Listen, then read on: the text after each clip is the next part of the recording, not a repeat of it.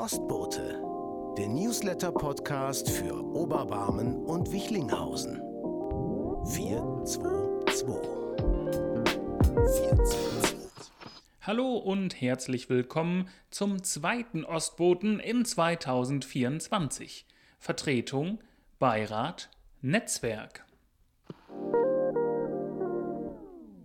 Heike Reese ist neue Bezirksbürgermeisterin für Oberbarmen. Am Dienstag, den 23.01., fand sich die Bezirksvertretung Oberbarm zur ersten Sitzung in diesem Kalenderjahr zusammen. Nach dem Rückzug Burkhard Rückers aus der Stadtteilpolitik wurde eine neue Bezirksbürgermeisterin gewählt. Die absolute Mehrheit der Bezirksverordneten stimmte für Heike Reese, die nun das Amt bis zur nächsten Kommunalwahl im Herbst 2025 übernommen hat. Wir gratulieren ganz herzlich an dieser Stelle und wünschen für die neue Aufgabe alles Gute.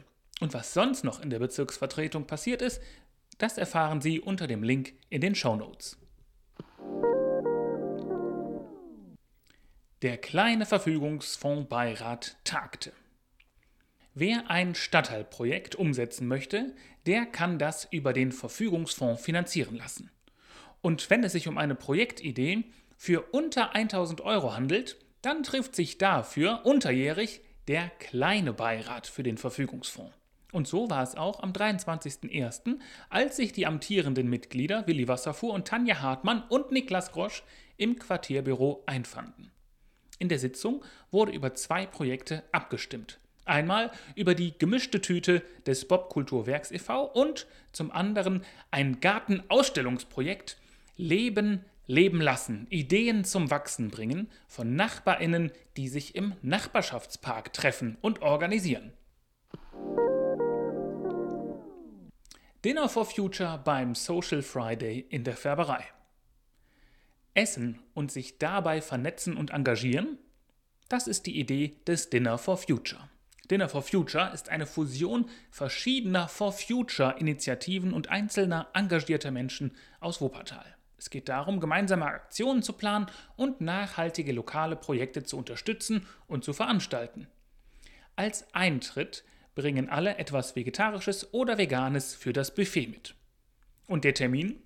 Das Dinner for Future findet am 26.01., also am Freitag, ab 19 Uhr in der Färberei im Kontext der Social Fridays von Spotlight statt. Und mehr Informationen auch dazu im Link in den Show Notes. Netzwerkintegration am 6.2. ab 18 Uhr.